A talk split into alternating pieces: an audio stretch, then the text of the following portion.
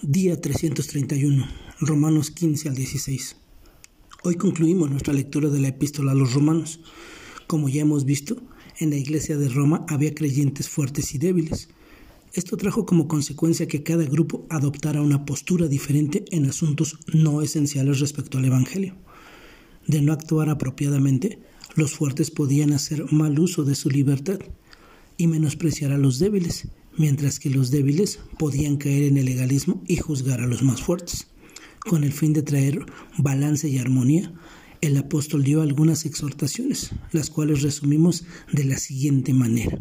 Y se nos invita a que cultives la actitud correspondiente y vivas a plenitud toda la obra de gracia hecha a tu favor, de modo tal que en tu continuo andar se cumpla la enseñanza del versículo 7.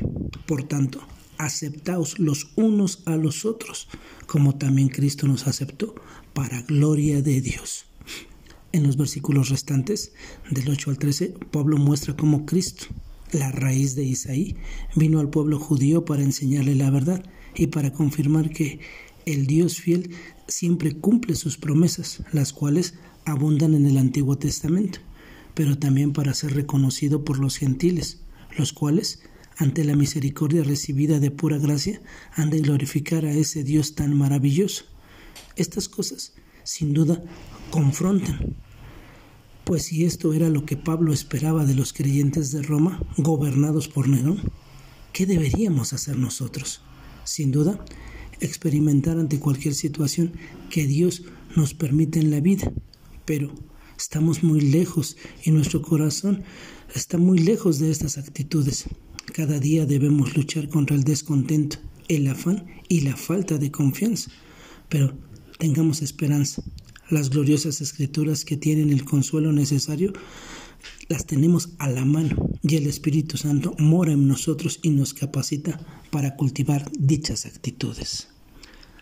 Saludos y advertencia de despedida siempre ha llamado la atención de este enérgico apóstol, no solo su mente brillante y conocimiento teológico, sino también su vida de oración y su espíritu de gratitud.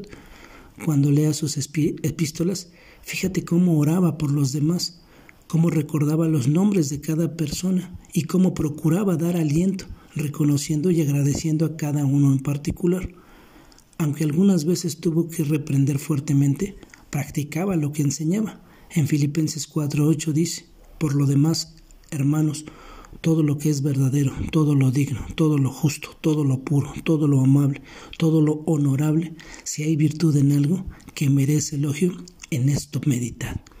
En sus saludos de Pablo encontramos una lista de 29 personas muy queridas por él, dentro de las cuales vemos que menciona a varias mujeres.